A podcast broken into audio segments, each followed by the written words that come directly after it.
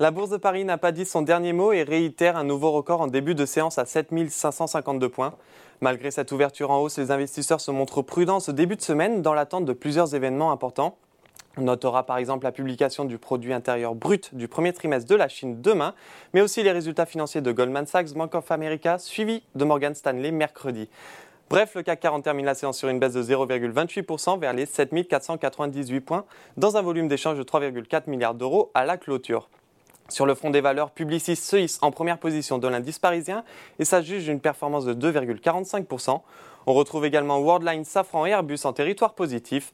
A l'inverse, à quelques jours de publier ses résultats du premier trimestre, Renault et Lanterne Rouge du CAC 40, le titre lâche 3,92%. De son côté, Capgemini recule dans le sillage du groupe indien Infosys qui perd plus de 10%. Par ailleurs, Odo maintient sa note de surperformance sur le titre Capgemini, mais réduit sa cible de 226 à 223 euros. On passe maintenant sur le SBF 120. L'action Orpea surperforme encore pour la troisième séance consécutive. En effet, l'association des actionnaires minoritaires Adamo a obtenu suffisamment de voix pour convoquer une assemblée générale extraordinaire dès cette semaine. Autre valeur bien orientée sur l'indice Eramet, Corian et Fnac Darty qui progressent de plus de 3% chacune. Malheureusement, ce n'est pas le cas pour tout le monde. Voltalia lâche 3,04% et Antin Infrastructure est pénalisé par Jefferies qui abaisse son objectif à 22 contre 25 euros.